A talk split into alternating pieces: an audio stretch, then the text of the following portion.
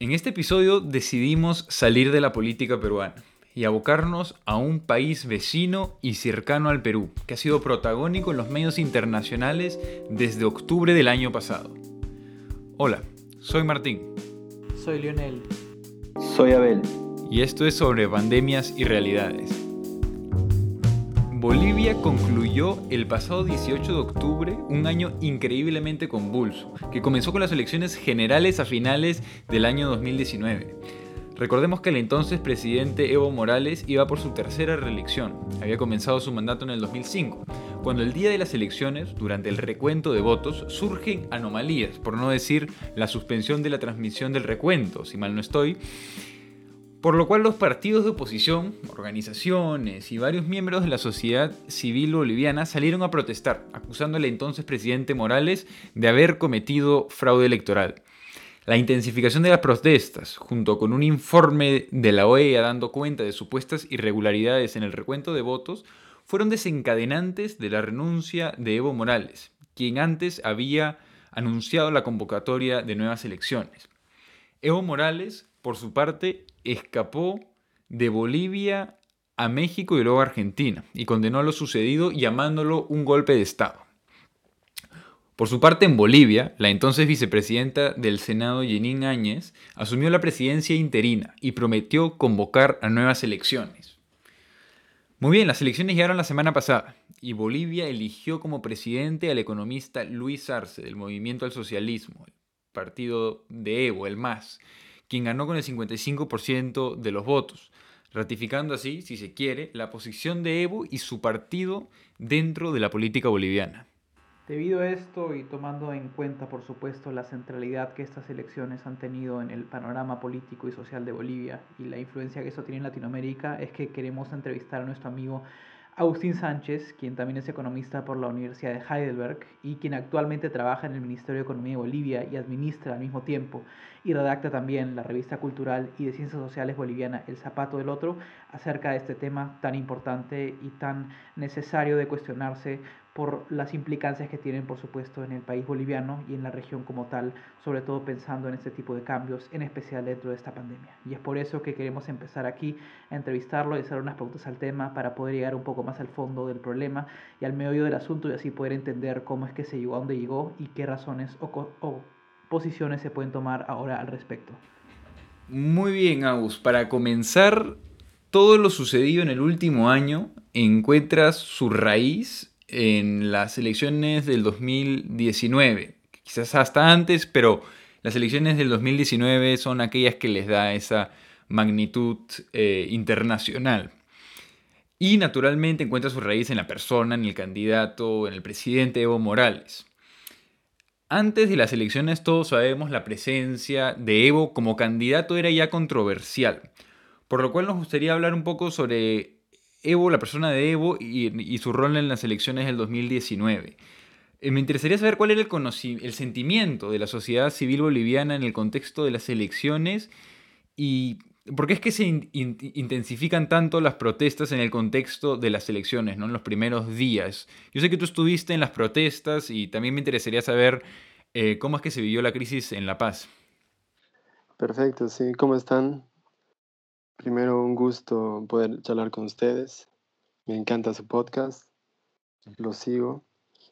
Y, bueno, no quiero hablar como editor del Zapato del Otro ni como funcionario público, sino solamente como Agustín Sánchez. Y la verdad que la gente estaba harta en general, ¿no? Porque a pesar de que la mayor parte de la gente estaba harta, logró 45% oficialmente, pero ya había rebalsado el vaso, ¿no? Evo Morales no respetó el referéndum del 2016 y a pesar de que había oposición hasta en su mismo partido, quiso volver a postularse, a pesar de, las denuncias de corrupción, de las denuncias de, de, hasta que después se hicieron ya más concretas de maltrato y posibles violaciones a menores de edad. él quiso mantenerse en el poder, quiso ser el número uno y eso se demostró en, las, en las elecciones que la gente votó no a favor de Carlos Mesa, que fue el mayor opositor, sino en contra de Evo Morales.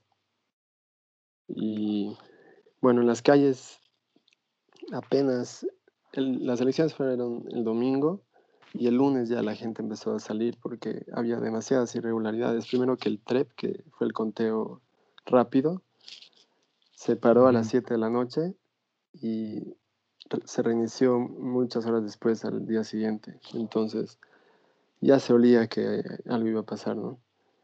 Y eh, hasta las encuestas, meses antes de las elecciones, más o menos un 70% de la gente decía que iba a haber fraude.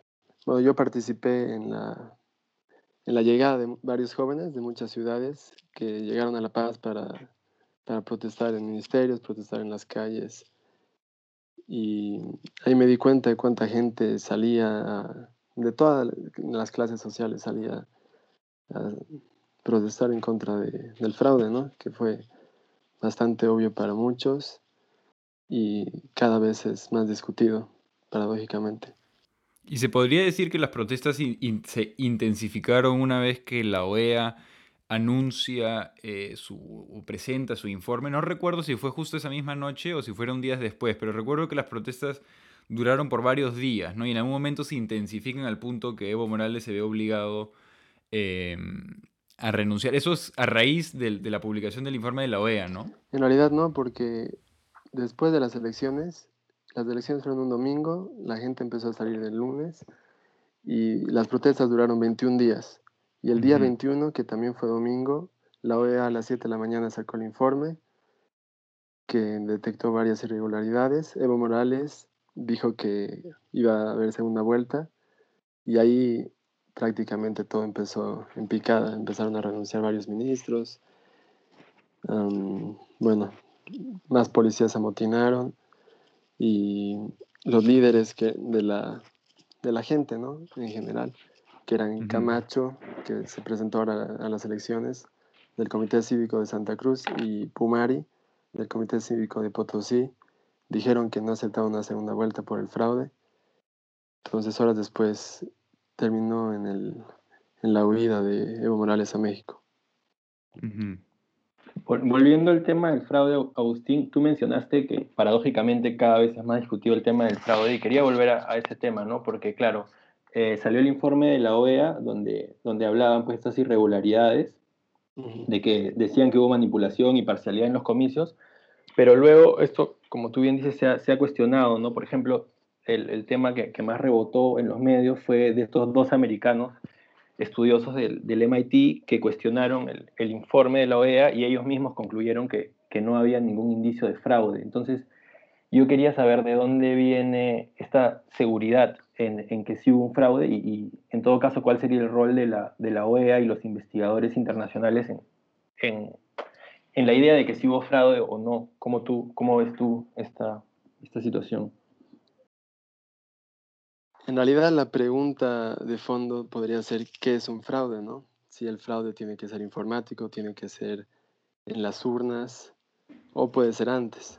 Porque también podríamos discutir si un fraude es que el gobierno use ah, dinero público para hacer propaganda o que dirigentes campesinos obliguen a gente a votar a favor de un partido, lo que pasa constantemente desde siempre, ¿no? Pero se ha agraviado más en, el último tiempo con en los 14 años del MAS. Pero sí, la gente ha vivido este fraude porque el mismo domingo, a pesar de la parada del TREP, que, que bueno, ya puso, nos puso en, en, alerta, ha habido un cambio sustancial donde al, al 75% ya no era, no era posible estadísticamente que Morales gane con 10% de diferencia y aún así ah, se ha dado la vuelta prácticamente. Y después en un, en un paper de Chumacero, que es un, bueno, un economista intelectual boliviano que trabaja en la Universidad de Chile, la católica, él comprobó que a las 32 horas del cómputo se cambió de software y por tanto se, cambió, se cambiaron los números prácticamente. Y bueno, en la sociedad en sí, porque eso es algo más, no sé si académico, pero sí algo más técnico, hubieron, bueno, se descubrió en varias ciudades actas que ya estaban, que ya estaban marcadas con, a favor de Evo Morales y salió un, ingeniero, se hizo famoso, el ingeniero Villegas, porque él demostró que, que todas las actas que estaban mal calculadas, más o menos en promedio le daban un 20, por, un 20 votos a favor de Evo Morales. Y lo vimos porque lo vimos en el noticiero, literalmente actas que habían sacado las fotos y que en el momento del cómputo oficial las cambiaron. Entonces, bueno, de, desde cosas grandes como esa, cosas chiquitas, como que en Potosí se descubrió igual una sala gigante donde habían metido un montón de actas. Justamente Potosí fue una ciudad que siempre apoyó a Evo Morales y a, a su partido. Y la última vez que Evo Morales cerró campaña en Potosí, lo votaron y tuvo que irse tuvo que escaparse de Potosí. Entonces, la gente sabía que no podía arrasar en esa ciudad y aún así ganó sin ningún problema. Ese tipo de cosas. Sí, Después de... Dime, dime. No, disculpa, solo para aclararle a, a, nuestro, a nuestro público, ¿nos podrías mencionar qué es el, el, TREP? Porque creo que es muy importante y lo has mencionado y pueden no, no tener idea nuestros oyentes de qué es el, el TREP en Bolivia. El TREP, el 2019, como fue el DIREPRE este año fue el conteo rápido de votos. Uh -huh. mm. okay. Para, y bueno, ese fue un tema muy controversial el anterior año y este año se suspendió un día antes, el sábado se suspendió. Varios candidatos dijeron que, bueno, apoyaron el, esta, que lo hayan detenido, ¿no? Salvador Romero es el presidente de, de este poder electoral que tenemos ahora en Bolivia y, y, bueno, apelaron a su, a su fama de persona neutral, intelectual, que él sabía uh -huh. lo que estaba haciendo, porque él dijo que se, se suspendió por la, porque habían habido pruebas que no, o sea, que mostraban que no era suficientemente um, comprobable los resultados. Y el anterior año este sistema igual fue controversial, de conteo rápido, ¿no? Eh, bueno, Agustín, tú nos, eh, nos narras hasta ahora pues un poco acerca de cuál ha sido la, cuál fue quizás el presente o la percepción real acerca de la presidencia de Evo, su candidatura o su renovada candidatura a la presidencia en 2009 y bueno, lo que pasó aquella noche, aquellos días de las protestas, así como la reacción de la población en frente de esta, de esta crisis, en frente sobre todo de esta posible o inminente, si se quiere, por lo menos de la perspectiva del, del pueblo, de, esta inminente, de este inminente fraude. Y por tanto uh -huh. es que llegamos a, al momento en que llegamos, eh, Evo Morales está anunciando unas elecciones, la oposición no las acepta y ahora entra Yanín Áñez y tiene un comienzo polémico desde la entrada este, entra en la, a Palacio presidencial con la Biblia en la mano, las acusaciones le caen a ella por encima del uso de fuerza desproporcionada en las protestas, hasta que el foco de la atención mundial y de la atención en Bolivia cambia. Llega el coronavirus y el foco de la política boliviana cambia para combatir este virus, así como lo sucede en el resto del mundo y en el resto de Latinoamérica. Eh, más allá de estas turbulentas semanas, de, este turbulento gobierno, así como de la turbulenta política boliviana de los, del último año, ¿cómo evalúas tú este año sin el más en el poder y los efectos que tuvo el virus al gobierno actual que reside hoy en día en Palacio de Gobierno boliviano? Ha sido terrible. Mm. Hace poco escuché a Carlos Toranzo en una entrevista, es un economista boliviano, que decía que Yanine Áñez fue la, la mejor Um, bueno, que Yanine Áñez fue la mejor jefe de campaña del MAS, ya que la situación estaba perfecta como para que Carlos Mesa gane, pero ella hizo todo lo posible, según Carlos Toranzo, para que esto no pase. Y el problema ha sido que más, que bueno, el MAS hizo propaganda y eso ha entrado en la percepción de la gente que la oposición iba a ser como, como Yanine fue este año. Estuvo un par de meses, bueno, ahora un año en el poder y también tuvo mala suerte con el coronavirus, ¿no? Pero aún así, el coronavirus, bueno, ya es un país pobre donde por lo menos la mitad de la población vive en el día a día y las restricciones tan severas han, han caído duro en la economía de mucha gente. Entonces, por ese lado no ha sido buena. Y por el otro lado, su, bueno, desde el principio fue controversial, ya que un militar le puso la banda presidencial, llegó con la Biblia en la mano, llegó con un ministro de gobierno que parecía bastante, bueno, ya tuvo acusaciones de racismo y fue bastante chocante con, con la gente que, que, protestaba, sacando a los militares, sacando a los policías con fuerza desmesurada.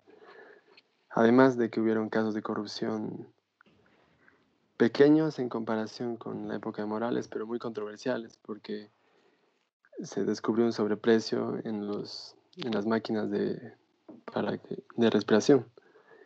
Y justo llegó en una época donde todas las personas eh, a nivel nacional estaban en casa, solo se compraba una, solo se importaban las máquinas respiradoras y se descubrió un sobreprecio ahí que que había un, bueno, que si seguía la cadena de, culpa, parecía que llegaba Janine Áñez, por lo menos a su hija, que era novia del encargado de, traer los respiradores, entonces parece que hizo todo lo posible para que, que vuelva el más. No metió a, a los corruptos que a la cárcel, ¿no? O sea, en la percepción de la gente, a los grandes ministros que no estaban, muchos ministros se se, bueno, se metieron en la, embajada, en la casa de la Embajada de México y otros seguían en la calle caminando como si nada, entre esos Arce que volvió a Bolivia y con muchos casos de presunta corrupción y aún así no se hizo nada.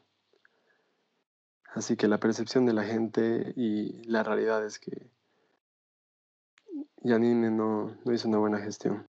De acuerdo, entonces, este, digamos, la percepción entonces que se tendría, por lo menos a tu juicio, aquella que se tiene sobre su gobierno, es que más allá de la oposición ideológica que ella planteó enfrente del MAS y más allá de la oposición real que ella quiso plantear con el movimiento que finalmente llevó a gobernar a Bolivia, no fue alguna que, digamos, se puso del lado correcto de la historia, sino más bien uno que usó el poder que tenía para ponerse enfrente del gobierno, pero no hacer los grandes cambios necesarios y sobre todo teniendo en cuenta que después vino el virus que digamos, azanjó todo el problema que existía y sobre todo que acrecentó la problemática social, política y económica de Bolivia. Ese sería una, un juicio que quizás tú podrías representar o al cual tú podías adherirte. Sí, podría ser, pero no hay que olvidar el punto más importante de inflexión, que fue el de postularse a la presidencia, porque ella llegó y se, se autoproclamó como una presidenta transitoria dijo que presentarse a la presidencia no era, no era de esperarse, que teníamos que confiar en ella y se postuló. Entonces fue un, un, punto de inflexión, ya que no pudo concentrarse en la crisis económica, política y después sanitaria que llegó al país y se concentró en su campaña electoral. Mí una, a mí una pregunta que me, me interesaría es el tema de dónde ordenarías tú a Yanina Áñez dentro de la oposición. supongo hablar de la oposición venezolana, eh, perdón, de la oposición boliviana es hablar de una oposición muy eh, fragmentada, ¿no? en parte eh, entiendo que, a eso también se debe el, resultado, digamos, porcentual bastante bajo de, de la oposición del, segundo candidato antes de darse, digamos, en las nuevas elecciones. Pero me interesaría saber un poco cómo es el, panorama político de, la, de la oposición y, en dónde, dónde podríamos entender que se encuentra Áñez dentro de esta oposición. Bueno, Yanine Áñez fue del partido, fue senadora por el Partido Demócratas, que es un partido con bases en Santa Cruz, y no era nada conocida. Pero Demócratas fue un partido muy importante junto a, bueno, Demócratas con Rubén Costas, que es el gobernador de Santa Cruz. Fue una de las oposiciones más grandes en la Cámara de, Diputados, junto a la oposición liderada por Doria Medina, que es un empresario que se postuló como vicepresidente de Yanine Áñez. Depende del punto de vista que lo veas, ¿no? Del punto de vista de gente que votó por el MAS, la oposición es unificadamente neoliberal, racista, centralista. Pero el punto de vista de la oposición, que ha sido un daño muy grande, porque en realidad en todas las encuestas Arce tenía más o menos 35% y había un 20% de indecisos. Esos indecisos no se sabe si votaban por el MAS pero les da vergüenza decirlo o sabían que o, bueno los hasta el esperaron ¿no? para ver por quién votaban pero la oposición está muy dividida en el país sobre todo por por Fernando Camacho que ha sido un líder que realzó el, el orgullo de Santa Cruz el orgullo Camba como nosotros le decimos y que ha dividido la oposición. Pero en general son políticos de toda la vida, ¿no? No hay, no hay mucha renovación. Y bueno, las peleas internas dentro de la oposición que se unificaron con el voto útil por Carlos Mesa en el 2019, se unificaron por el no a la reelección de Evo Morales cuando se votó por el cambio de, en el referéndum, no pudo unificarse ahora, ¿no? Ese discurso ya no llamó suficientemente la atención. Sí, Agustín, me parece muy, muy interesante, sobre todo mencionaste el tema de, de Camacho y los Camba, y quizás para nuestro público no tan familiarizado con, con, la política boliviana sería interesante que nos expliques un poco el tema de los clivajes políticos y hasta qué punto se puede identificar eh, la diferencia entre oposición y, y el MAS con, con alguno de, esta, de estas partes eh, de los clivajes, ¿no? Que, que podrían ser, por ejemplo, el, que hay entre Santa Cruz y La Paz, o entre, el que está entre los Coyas y los Cambas, o entre la, misma Huipala y, la Biblia, por ejemplo, ¿no? ¿Cómo, cómo ves esta, esta situación? Sí, sin duda ha sido, han habido varios temas que separan los votantes en defensores y adversarios de un tema en particular. En el caso de Fernando Camacho, él ha sido un líder que supo conquistar a la gente del oriente de nuestro país. En palabras de un exministro, él ha, él ha mostrado, bueno, Fernando Camacho ha mostrado que es religioso y que está orgulloso de sus tierras. Y bueno, esa ha sido un populista nuevo, ¿no? Para el país. Y bueno, él habla de la paz contra Santa Cruz, Collas, que somos sobre todo los que estamos en, estas áreas del occidente del país contra el oriente. Lo que pasa es que Santa Cruz es una, bueno, un departamento y más específicamente Santa Cruz de la Sierra, una ciudad con un potencial económico y, bueno, el, la ciudad más pujante en el sentido económico del país. Y Camacho le dio, le quiso dar ese equilibrio de economía y política, ¿no? Porque Santa Cruz no, no ha sido muy importante en la política del país en los últimos años, ¿no? O sea, casi en toda la historia del país, exceptando la época de Hugo Banzer, que, bueno, igual era de Santa Cruz, pero quiso pelear contra el regionalismo versus el centralismo, es otro clivaje, ¿no? Todas las decisiones centrales, que ahí lo metió también a Carlos Mesa y a Arce Catacora, contra el regionalismo y ser prácticamente lo más independiente posible, ¿no? Aparte de eso que, bueno, desde el lado del MAS sí se usó el neoliberalismo versus el socialismo. Ese clivaje que está desde, bueno, prácticamente desde la época de la guerra del Chaco en el país y que han sabido aprovecharla bastante bien. Pero sí, o sea, son son políticos que realzan algunas enemistades ¿no? históricas. Pero en general, bueno, depende de, la educación de la gente y de las ciudades también, qué tan, qué tan, qué tanto llama la atención un tema, ¿no? Por ejemplo, el anterior año llegó un nuevo político al país que, bueno, la gente lo empezó a conocer, que es se apellida Chi. Nació en Sudcorea, pero llegó a Bolivia a los 12 años. Y él sí trajo la Biblia, fue el primero que trajo la Biblia al debate, ¿no? En muchos años. Es verdad que su slogan, es verdad que su slogan es Chiche puede. Uno de los memes que, que, llegan de él, sí es. Y a mi parecer Camacho ha usado, se ha dado cuenta del poder que tiene la iglesia, ¿no? O sea, la gente creyente, católica y cristiana. Y ha usado eso como discurso porque lo entrevistaron hace, hace no, no muchas semanas y le dijeron, bueno, le mostraron la Biblia y le dijeron, bueno, léenos un pasaje que te guste tanto que, que hablas de la Biblia y no pudo. Empezó a, a verlo de, del derecho y del revés y, no, y dijo que necesitaba un par de minutos más. Entonces es puramente discursivo, populista, ¿no? De, lado de todos los candidatos. Eh, bueno, entonces este, tú acá un poco, como te preguntó Abel, describes esta, esta con, no quiero decir controversia, pero digamos este confrontamiento un tanto histórico, un tanto real, un tanto político que existe siempre entre el oriente y el occidente boliviano. Ahora, eh, yo entiendo desde el punto de vista un poco externo que tenemos nosotros y sobre todo desde el punto de vista mediático que ha tenido el caso boliviano como un caso de izquierdas dentro de Latinoamérica en los últimos años, que el comprendimiento, digamos, un poco la, la, imagen que se tiene del MAS como movimiento social es aquella que ha primado en el exterior y en cierta medida también aquella que ha logrado que tenga una representación tan amplia en el país boliviano, en tu país. Entonces, este, mi pregunta va un poco más hacia ese lado, tomando en cuenta, por supuesto, que existen estos regionalismos, estas confrontaciones reales entre el occidente y el oriente, como mencionamos, ¿cómo es que tú juzgarías el rol del MAS? Algo como un movimiento social, un, partido político, como es un pensamiento, una ideología, ¿cómo es que se define al MAS dentro de Bolivia?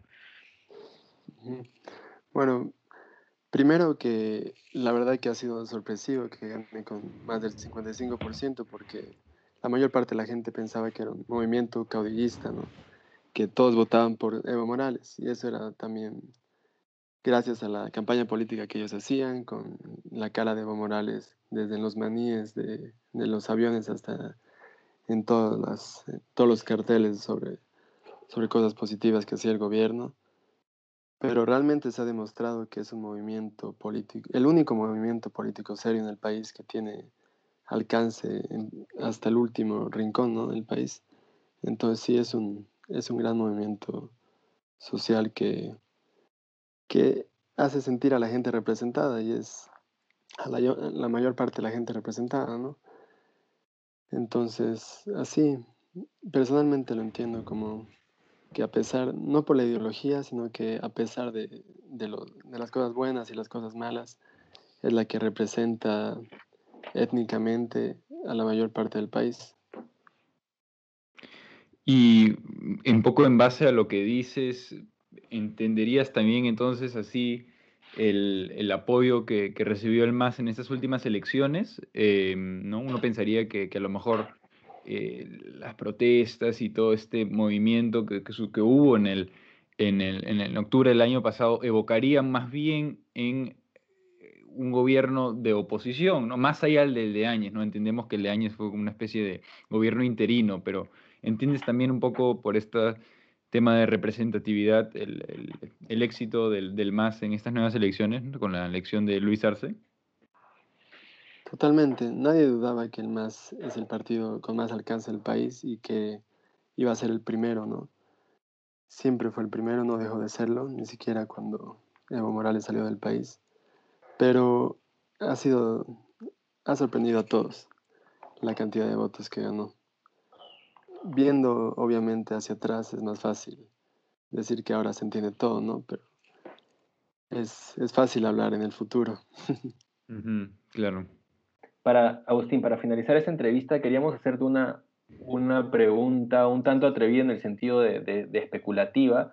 Em, sabemos pues que ha habido otros casos en los que un, líder fuerte del, de un partido no, no ha sido parte de, la fórmula presidencial. Por ejemplo, el caso de Ecuador con Correa y Lenin, que luego hubo una ruptura ahí, o el caso de Argentina eh, con Cristina Fernández y Alberto Fernández, eh, bueno, y Lula en Brasil con, con Dilma Rousseff. En este caso, ¿cuál crees tú, naturalmente es, especulación, pero teniendo en cuenta lo que ha pasado los últimos días, lo que ha declarado Evo y los antecedentes que, conoces de, Morales, ¿cuál crees tú que, sea el rol de, Evo Morales en, este gobierno? Y si tú crees que, el, presidente electo podrá gobernar sin, sin mayor influencia de Evo. Yo creo que naturalmente el poder le va a subir la cabeza a Luis Arce ser presidente no es lo mismo que ser un ministro, a pesar de que fue un ministro muy importante y, técnico. Evo Morales es un tipo que ah, puso a Luis Arce, a pesar de que la oposición quería poner a Choquehuanca, el que, es el que va a ser vicepresidente ahora. Primero que pienso que Luis Arce va a empezar haciendo caso a Evo Morales, poniendo uno que otro ministro pero naturalmente con Evo Morales sin, va a perder, o sea, ya fue perdiendo un, rol mediático, totalmente un rol político. Luis Arce ya dijo que Evo Morales es, está invitado a, hacer, a tomar un rol importante, pero yo creo que va, a haber un distanciamiento y un distanciamiento, ojalá positivo, de la época del MAS y de las políticas del MAS, justamente por Choquehuanca que al, veces, al ser vicepresidente va a ser presidente de la Asamblea, entonces va a participar de, todos los cambios estructurales que van a haber en, las leyes, porque son necesarios y, y sí, yo creo que va a haber, va a haber cambios y que Evo Morales va a ser cada vez menos, ¿no? Y eso, eso le conviene por el otro lado a, a este gobierno, porque Evo Morales tiene muchos casos de corrupción, casos de pedofilia. Entonces, internacionalmente tampoco va a ser buen visto, bien visto que Evo Morales esté en, primera plana todo el tiempo. Bueno, Agus, em, muchas gracias por, tus comentarios, por, tus resúmenes y, por tu análisis.